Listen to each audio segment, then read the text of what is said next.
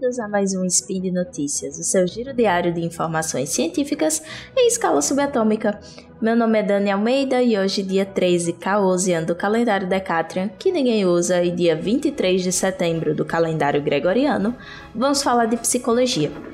E no programa de hoje, dormir pouco pode impactar sua generosidade, turbinando o cérebro por um mês. Roda a vinheta, editor. Speed Notícias.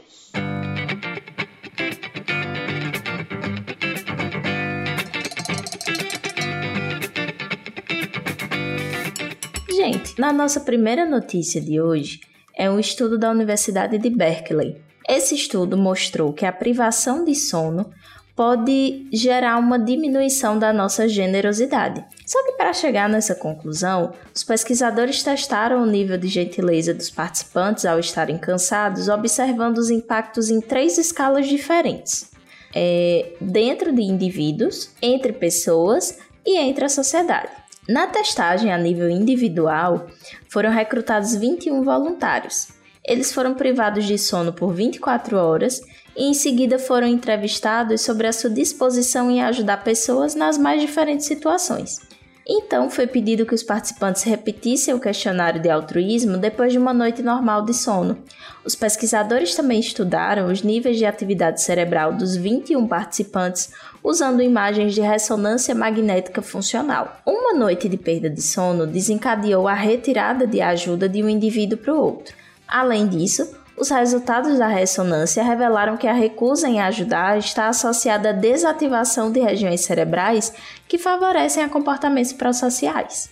Já na segunda escala, que mediu a generosidade entre pessoas, 171 voluntários foram recrutados online, e aí eles mantiveram um diário do seu sono antes de fazer esse mesmo questionário. No nível de grupo, as reduções do sono noite a noite ao longo de vários dias prevêem reduções correspondentes no dia seguinte na escolha de ajudar os outros durante as interações do dia a dia. Para ambos os experimentos, os pesquisadores descobriram que os participantes cansados marcaram menos pontos no questionário de altruísmo. E esse foi o caso independentemente dos traços de empatia dos participantes e de se a pessoa a ser ajudada era conhecida ou era estranha. Já no terceiro nível, os pesquisadores analisaram mais de 3,8 milhões de doações beneficentes nos Estados Unidos antes e depois da mudança para o horário de verão, que geralmente leva à perda de uma hora de sono. As doações diminuíram 10% nos dias após a mudança dos relógios em comparação com as semanas anteriores e posteriores à transição.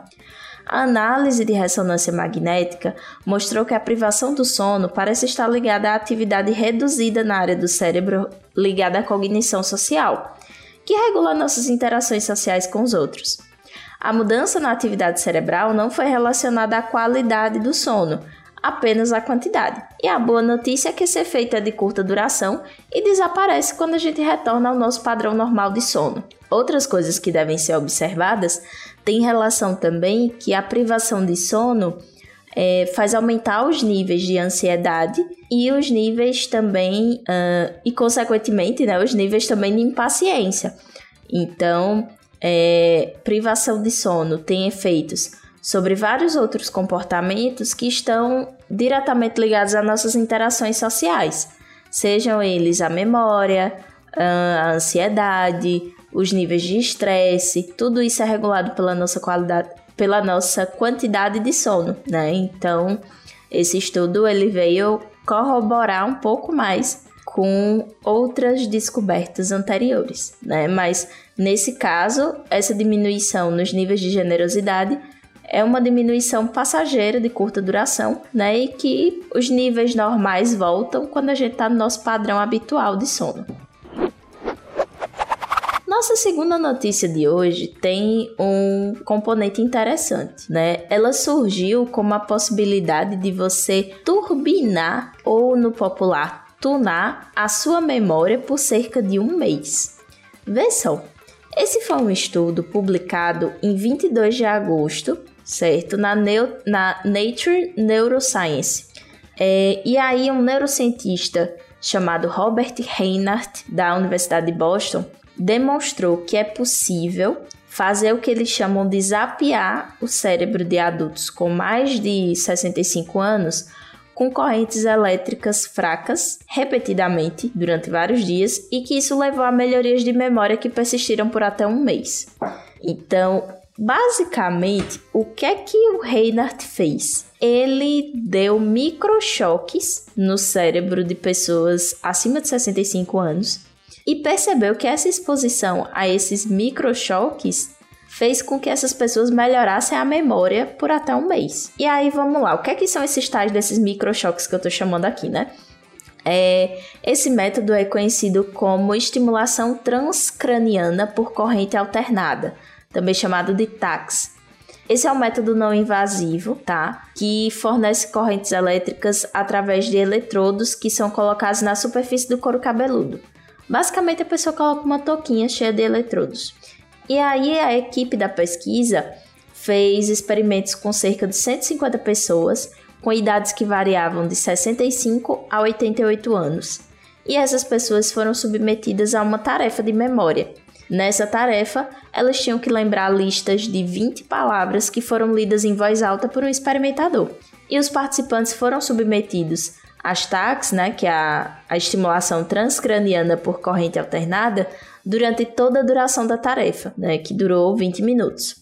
Depois de quatro dias consecutivos fazendo esse protocolo de tentar lembrar as 20 palavras enquanto estava lá com a toquinha né, do, do TAC, é, os participantes eles receberam, os participantes que receberam né, uma estimulação de alta frequência na parte do córtex pré-frontal dorsolateral, é uma áreazinha bem frontal do nosso, do nosso cérebro, eles tiveram uma capacidade aprimorada de lembrar as palavras do início da lista, que essa seria uma tarefa de memória de longo prazo. Já os participantes que foram estimulados com baixa frequência para o lobo parietal inferior aumentaram as lembranças de itens é, depois da lista, né? Itens que já estavam mais no finalzinho, que envolve a memória de trabalho. E aí o desempenho da memória dos participantes melhorou ao longo dos quatro dias, e esses ganhos persistiram um mês depois do experimento ter terminado.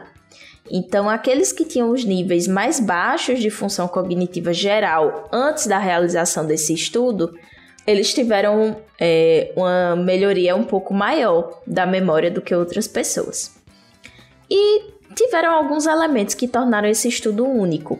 Né? Um deles foi que os autores aplicaram a estimulação transcraniana por vários dias seguidos. E geralmente nos estudos anteriores que usavam esse, esse método, estudos esses até que eu já falei aqui no SPIN, é, geralmente eles fazem apenas uma única sessão.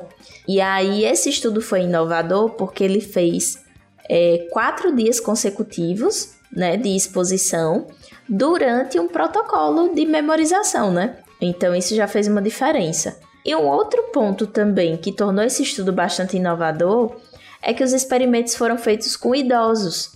Né? A maioria dos outros experimentos envolvendo estimulação transcraniana por corrente alternada são feitos com pessoas jovens que têm uma memória né, com uma boa função. E aí esses fatores né, de, de terem feito a estimulação por vários dias seguidos e por ter feito com pessoas acima de 65 anos podem ajudar a explicar por que, que os autores conseguiram obter resultados tão bons. Né? Por que, que essas pessoas continuaram exibindo melhora da memória um mês depois do estudo, né? Só que várias questões ainda permanecem em aberto. Até que ponto os benefícios dessa estimulação cerebral podem ser generalizados para outros tipos de tarefa de memória, né? E será que essas melhorias na memória podem persistir por mais de um mês, né? Essas duas são questões-chave que a própria equipe planeja abordar em estudos futuros. E uma outra coisa a ser observada é se esses ganhos poderiam é, auxiliar pessoas com doenças neurodegenerativas, né, como Alzheimer e Parkinson, que também têm grandes impactos na memória. E por hoje é só, minha gente. Eu lembro que todos os links que eu comentei estão lá no post. Vai lá, deixa seu comentário, seu elogio, sua crítica ou sua dúvida. Esse podcast só é possível de acontecer por conta do seu apoio no patronato do SciCast, tanto no Patreon quanto no Padrim e também no PicPay. Comam vegetais, compartilhem memes e façam amigos. Um cheiro e até amanhã!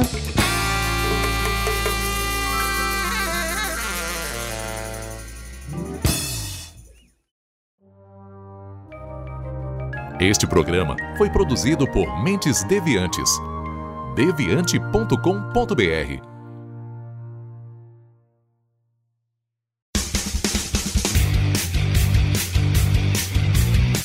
Cortes, edição de podcast.